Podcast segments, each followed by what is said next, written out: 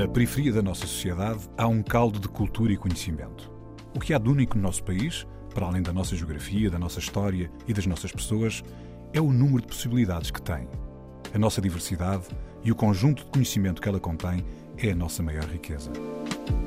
Um saber que não vem nos livros e um querer que vem de dentro. A Antena 1 entra agora na Cidade Invisível, um sítio que está mesmo à nossa frente, mas normalmente passamos-lhe ao lado.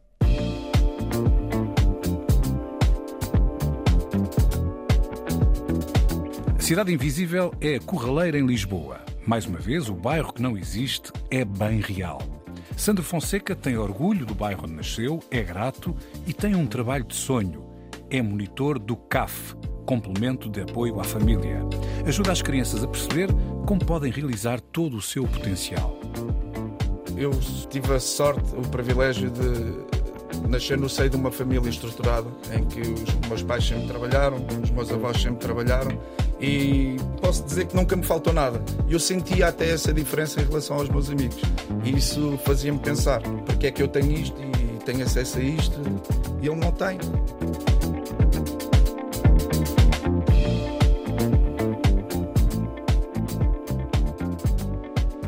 Sandro, ah, obrigado por estares connosco. Diria assim, para quem ouve o programa, que há várias formas de dividir a cidade de Lisboa e a metrópole e pensar em divisões, mas uma delas talvez é aquelas pessoas que fazem parte de quem teve oportunidades e escolhem onde querem morar e decidem onde querem viver e vão mudando de casa. Pois há aquelas que, pela história e da sua chegada a Lisboa ou da sua permanência na cidade, foram empurradas para certos sítios e a partir daí tiveram que construir um mundo próprio com muita solidariedade, afeto e união para vencer as dificuldades de quem foi empurrado para um sítio determinado. Tu cresceste num sítio desses, não é? Exatamente, eu cresci num sítio assim. Não necessariamente essa não é a minha história, porque já venho de uma geração em que já estava, o meu pai também. Então partilha. uh, mas sim, uh, sou, eu nasci na Corraleira, um bairro que fisicamente já não existe, mas que prevalece em, na memória de cada um e, e, de quem viveu, quem viveu o bairro. E eu vivi muito o bairro e seguindo. Ô Santos, que idade tens? Eu, que idade tens? 40. 40, ok. E ainda viveste muito o bairro?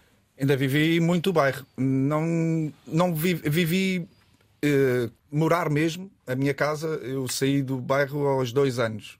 Uhum. Uh, vim morar onde, onde moro agora, que é na Pesteleira, que é muito próximo.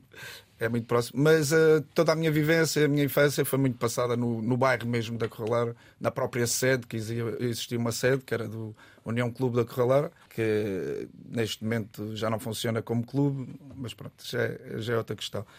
Mas uh, sim, vivi, vivi muito o bairro e, e, conheci várias fases do, do bairro. Eu sou do tempo em que existiam imensas oficinas do bairro, era um mundo à parte por serem empurrados assim, como, como o António referiu. Uh, então criou-se ali quase um, era uma economia paralela que existia dentro do bairro porque havia nós tínhamos um mercado a minha avó inclusive e a minha tia eram varinas vendiam peixe nesse bairro, depois havia a senhora que vendia fruta, havia e aquilo eh, criava-se uma dinâmica muito própria dentro do bairro e para além disso havia oficinas de estufadores, de bate-chapas, de carpinteiros, de... e o bairro era quase era um mundo autossuficiente. Era, era autossuficiente, pode-se dizer que sim. E... e... tinha quintas, portanto também tinha e quintas, exatamente, também. E... Também já ouvimos dizer que tinha cavalos perto. Não é? Tinha, não, tem. Eu, eu, fui um, eu fui um privilegiado porque vivendo na cidade, no centro mesmo da cidade de Lisboa, da capital, e eu posso dizer que tive uma infância quase como se vivesse na... nos meios rurais. É, no meio rural, exatamente, porque tinha uma quinta que nós passávamos as férias do verão, era precisamente a fazer isso, a andar de cavalo. E tinha uma, tinha uma piscina boa na Fonte Luminosa na também. Fonte Luminosa também, exatamente, era a nossa piscina.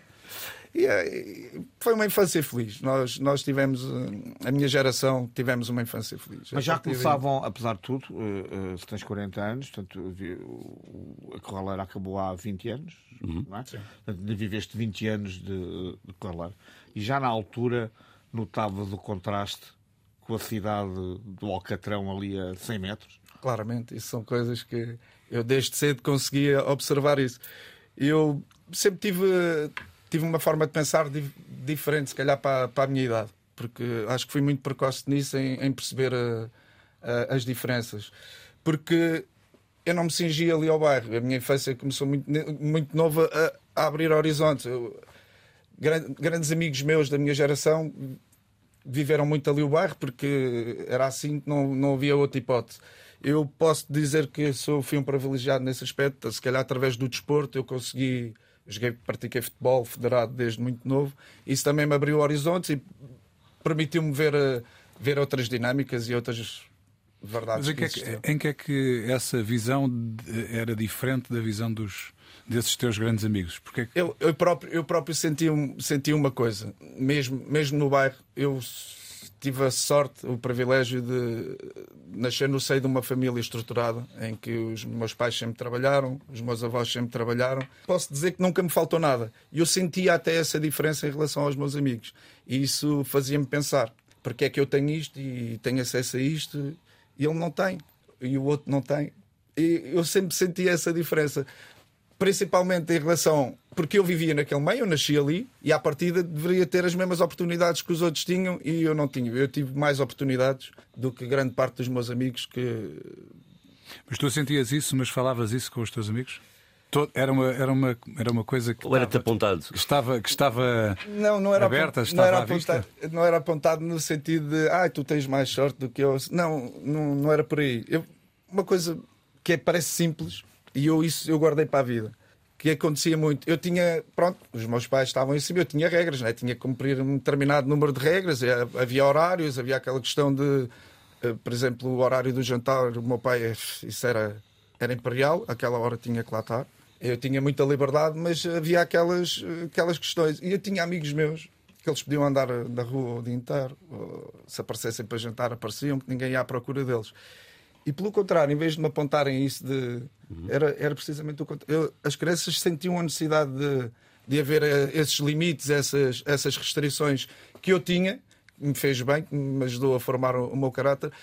Eu tive noção que eles sentiam falta disso, estás a, estás a perceber? Esse, é, é aquela aquele apoio familiar no sentido em que em, de haver regras e haver. Que alguém está a olhar por nós. E está alguém a olhar por nós, exatamente. E era um bocadinho. E é certo que o sítio onde nascemos normalmente nos marca para sempre.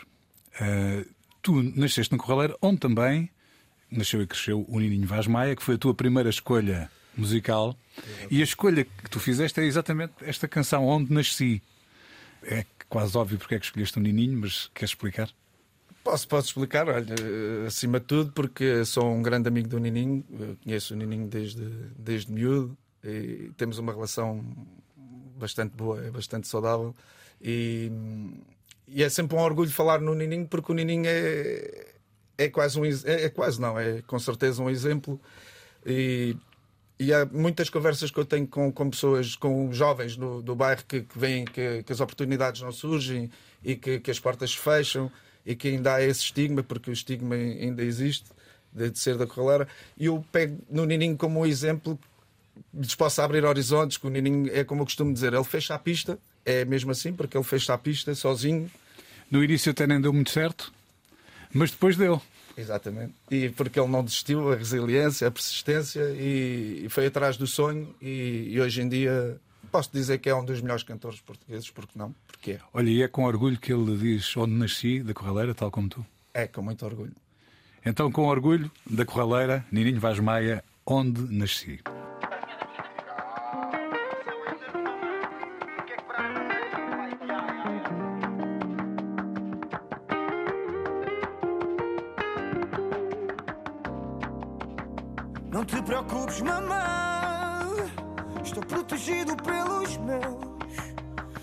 Preocupes, meu pai.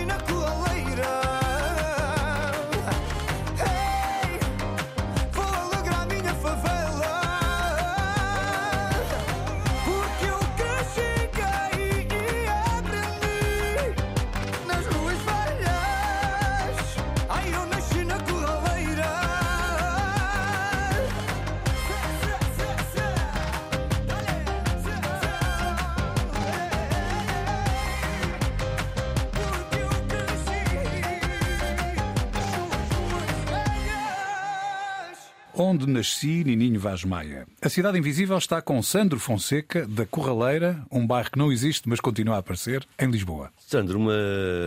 bem dos meus anos da Corraleira, uma das sinalizações de maior afeto é que qualquer pessoa que tu conheces é de alguém. E o é de alguém vem com alguma coisa atrás. Por exemplo, tu és o Sandro do Matateu, não é? E cada pessoa é de alguém. Isso é interessante, não é? E tu és Sandro do Matateu por causa do teu pai. Exato. Queres explicar um bocado aí como é que o Matateu o teu pai é até benfiquista, portanto. pois.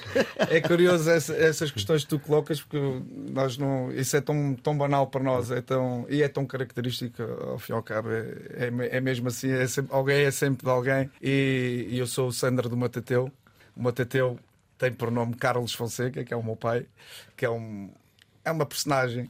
O meu pai pode dizer quase que é uma personagem. É uma figura típica de Lisboa, é um, um taxista à moda antiga em que é conhecido praticamente em, em, toda a Lisboa e arredores.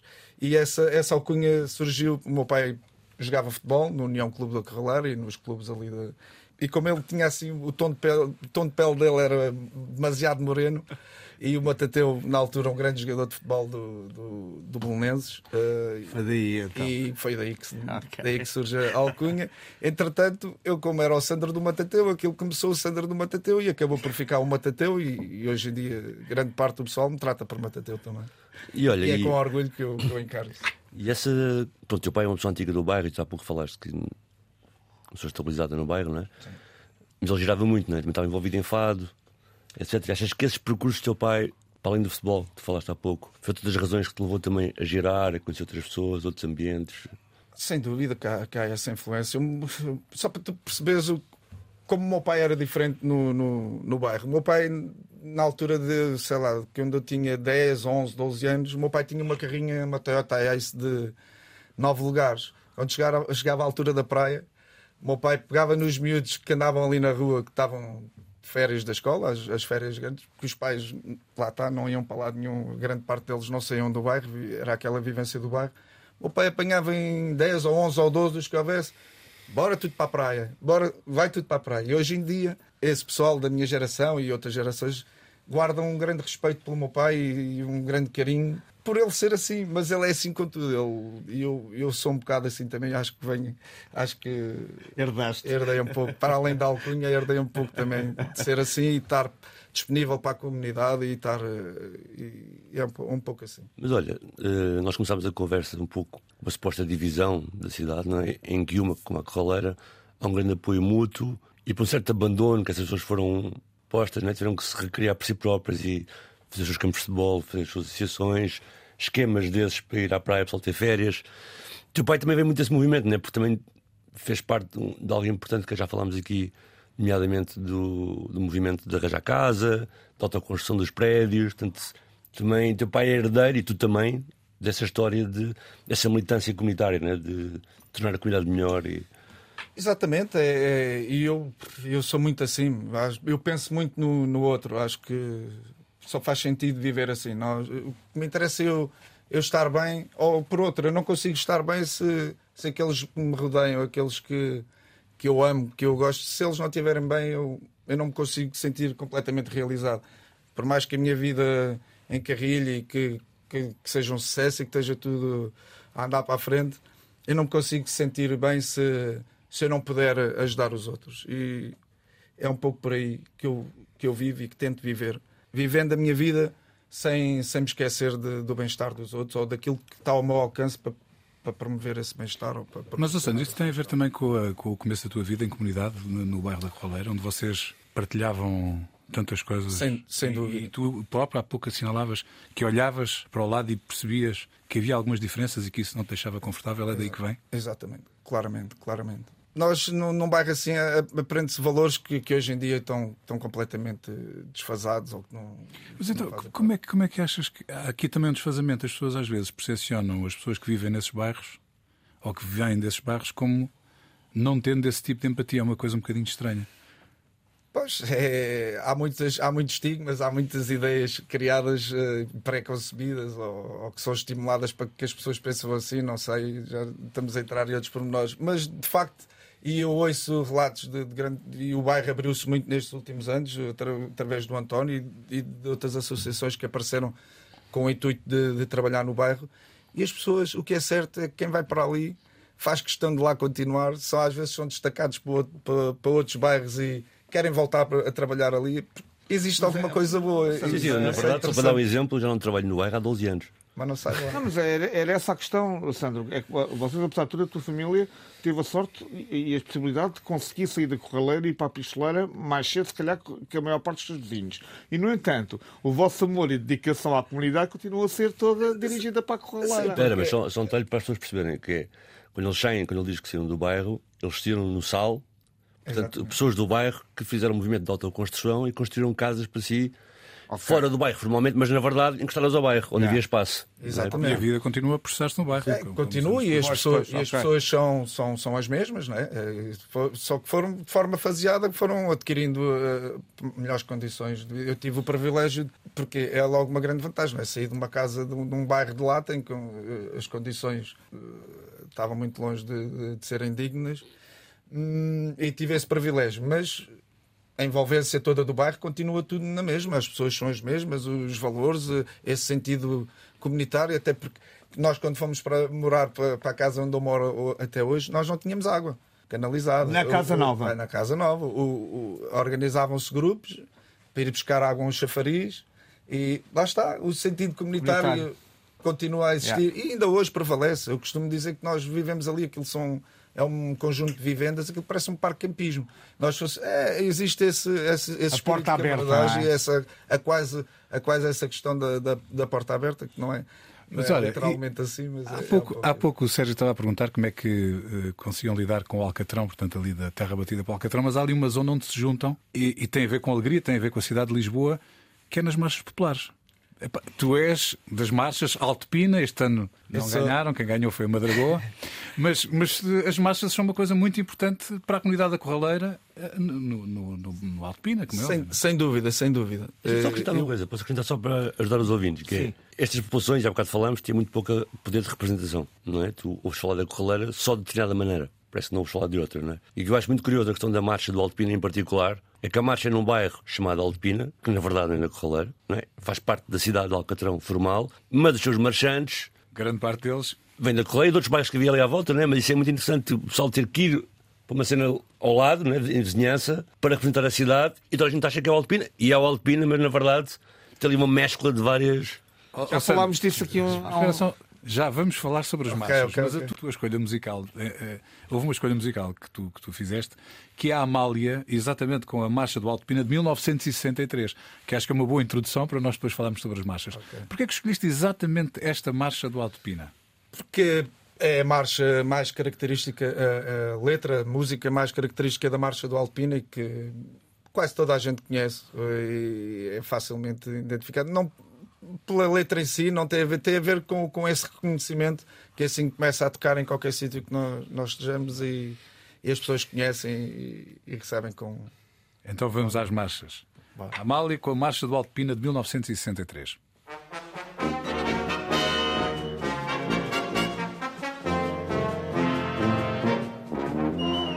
Quando o sol sorri sobre Lisboa, logo o Alto Pina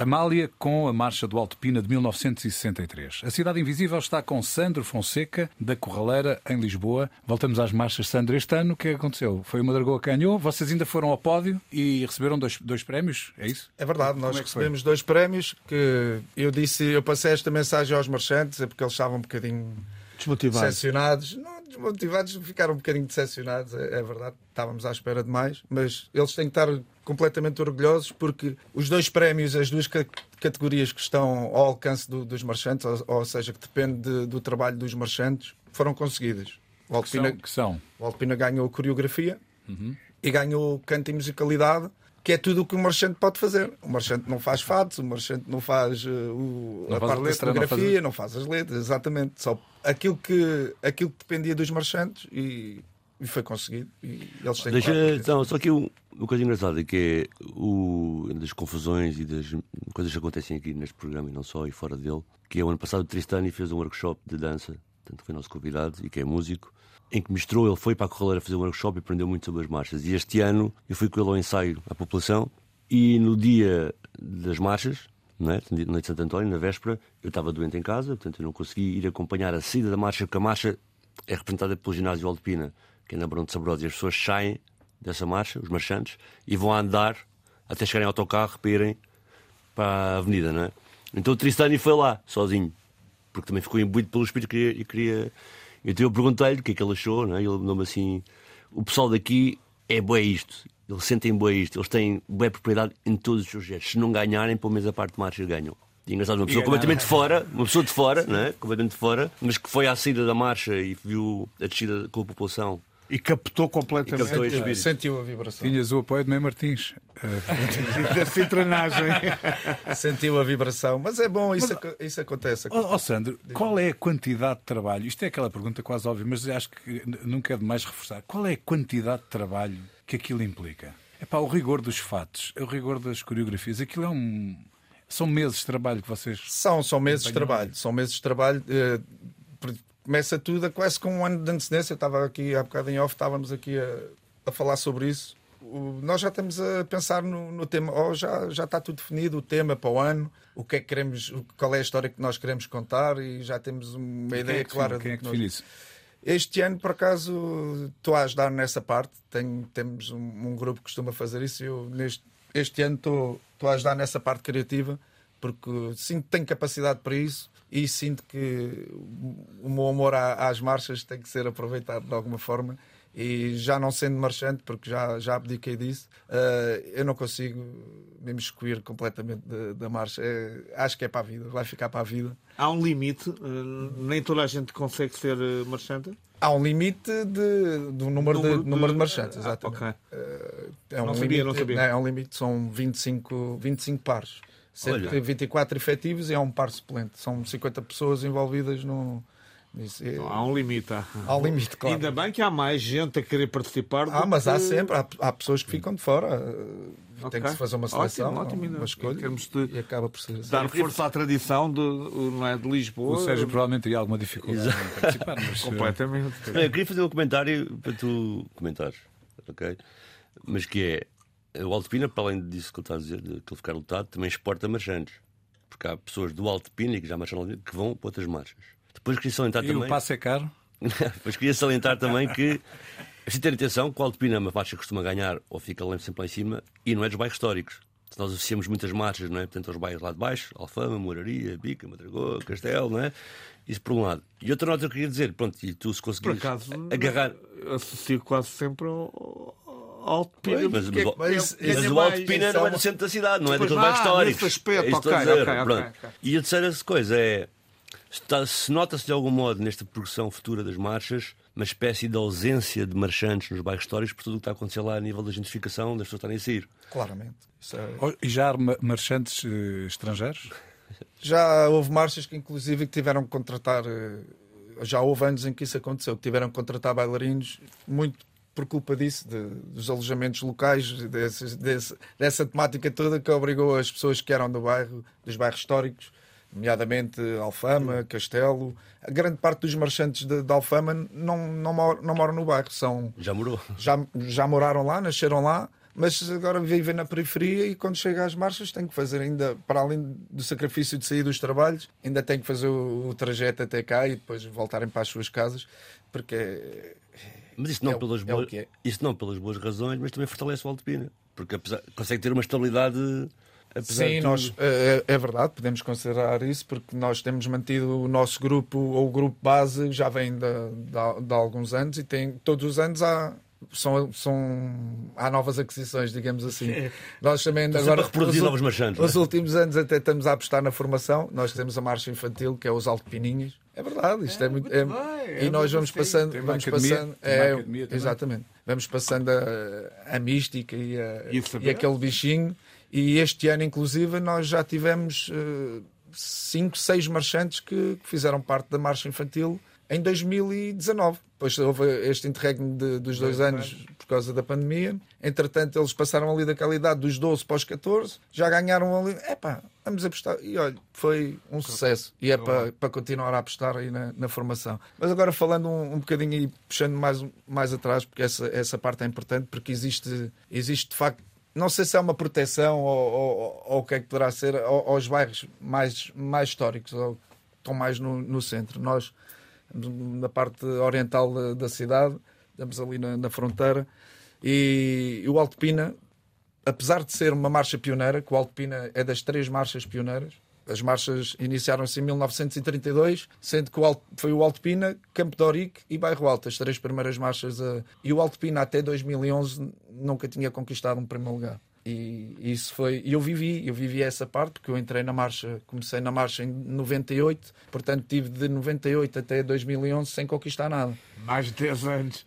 mais 10 anos e aquilo foi uma luta e depois aprendemos a ganhar. Pode-se dizer isso, que aprendemos a ganhar e temos passado a mensagem aos mais novos e aprendemos e, e É aprendemos a vocês- gostar de ganhar também, É porque acho que vocês participar tiveram, tiveram outra capacidade, que foi, eu acho que as marchas estavam-se a, a distanciar eh, da juventude, ok? E é a partir de 2010, 2011, começas a ver, de facto, a atenção dos adolescentes outra vez para as, eh, para as marchas. Eu acho que alguma coisa pode ter sido mera coincidência, mas ehm, Não, não, não foi com certeza. Isso eh, faz sentido, não é? É, Está a ganhar, é, isto é como uma criança que não tem um clube, ainda está a decidir qual é o clube. Se o clube apanha o clube a ganhar naquela altura, ah, provavelmente será o clube que. e que se, e que se filia, sim. E é, é um, é um pouco por aí, acho que foi um pouco por aí.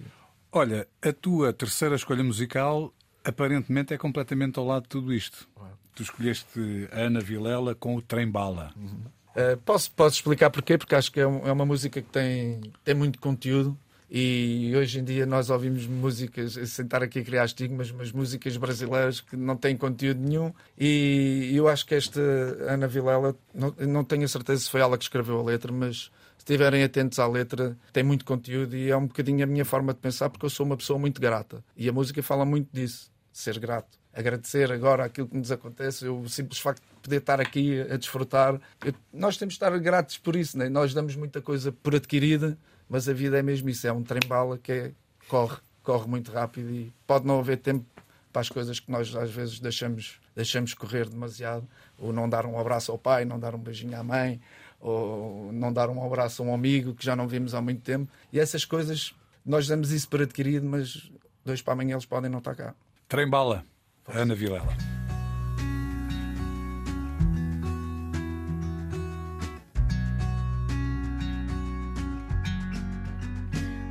Sobre ter todas as pessoas do mundo pra ti. É sobre saber que em algum lugar alguém zela por ti. É sobre cantar e poder escutar mais do que a própria voz. É sobre dançar na chuva de vida que cai sobre nós. É saber se sentir infinito no universo tão vasto e bonito. É saber sonhar. Fazer valer a pena cada verso daquele poema sobre acreditar. Não é sobre chegar no topo do mundo e saber que venceu. É sobre escalar e sentir que o caminho te fortaleceu. É sobre ser abrigo e também ter morado em outros corações. E assim ter amigos contigo em todas as situações. Gente não pode ter tudo. Qual seria a graça do mundo se fosse assim? Por isso eu prefiro os sorrisos e os presentes que a vida trouxe pra perto de mim. Não é sobre tudo que o seu dinheiro é capaz de comprar. E sim sobre cada momento, sorriso a se compartilhar. Correr contra o tempo pra ter sempre mais. Porque quando menos se espera, a vida já ficou pra trás. Segura teu filho no colo, sorri, abraça seus pais enquanto estão aqui. Que a vida é trem-bala, parceiro, e a gente é só passageiro, prestes a partir.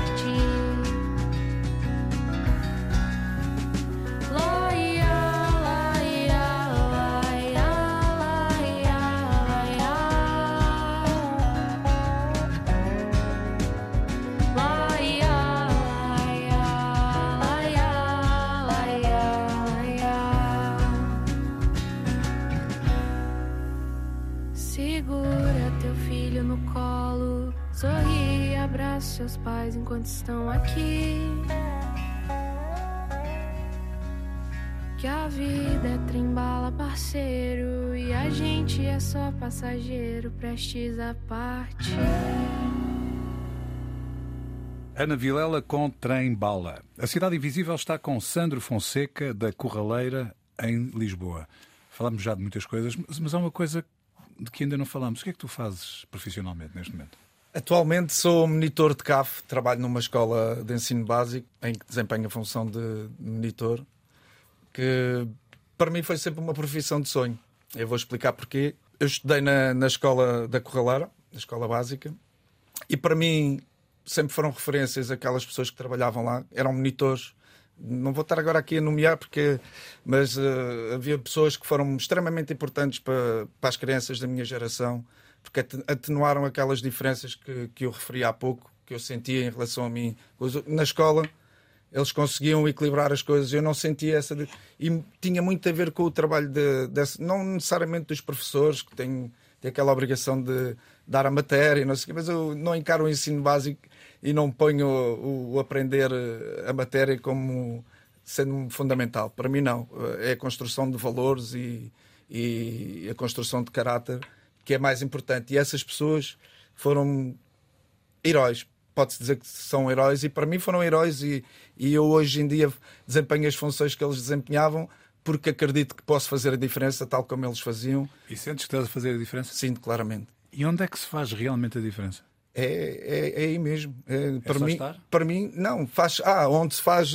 É, Realmente a diferença. a diferença faz não, não, não virar a cara para o lado quando as coisas acontecem, intervir quando temos que intervir, eh, explicar aos miúdos que. E depois há muitas estas questões que estão muito na voga, os bullings, e o bullying sempre existiu, né? O bullying sempre existiu. Agora, eu consigo. Se calhar tenho uma comunicação diferente com as crianças, porque a minha forma de falar não é igual à forma de falar de um professor ou de um auxiliar. Tenho um contacto muito mais próximo, porque não tem esse estigma de, ah, ok, eu sou professor, tu és o aluno, e isso ainda existe muito. E eu acho que não faz, não faz muito sentido, mas é a minha forma de pensar. E respeito qualquer uma ou outra que seja diferente, mas eu penso muito assim. E a diferença, e onde é que eu posso fazer a diferença? É dar o melhor de mim todos os dias, estar disponível para as crianças, para eles sentirem que têm ali uma pessoa que podem falar sobre tudo.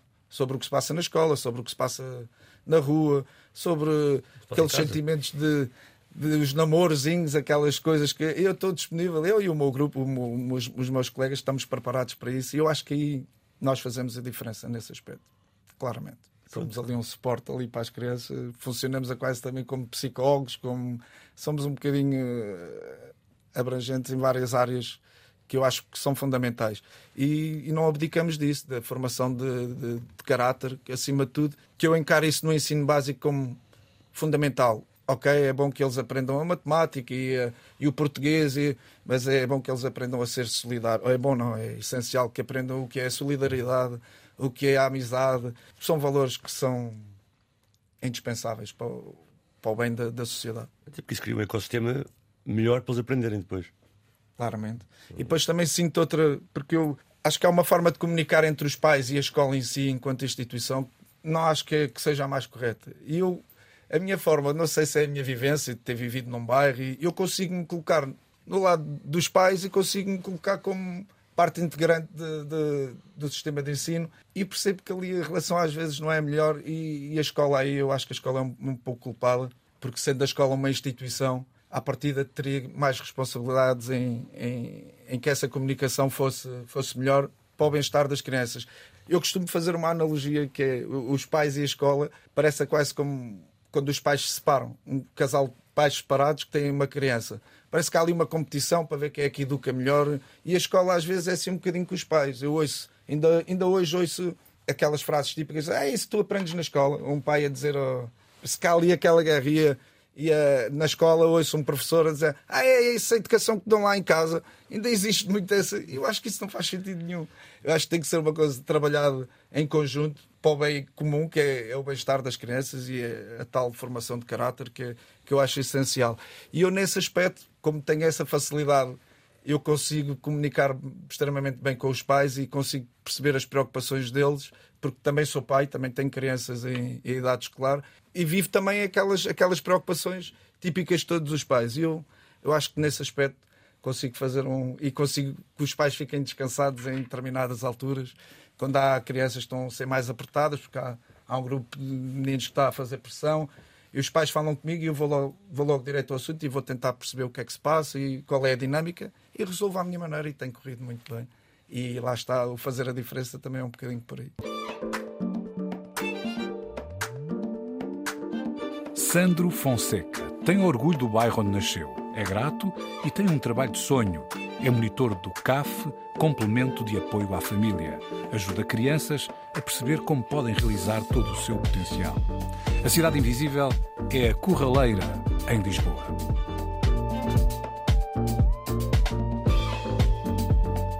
Cidade Invisível, um programa de António Brito Guterres, João Pedro Galveias e Sérgio Noronha, com produção de Bruno Gonçalves Pereira. Também disponível em podcast em antena1.rtp.pt e nas aplicações RTP Play.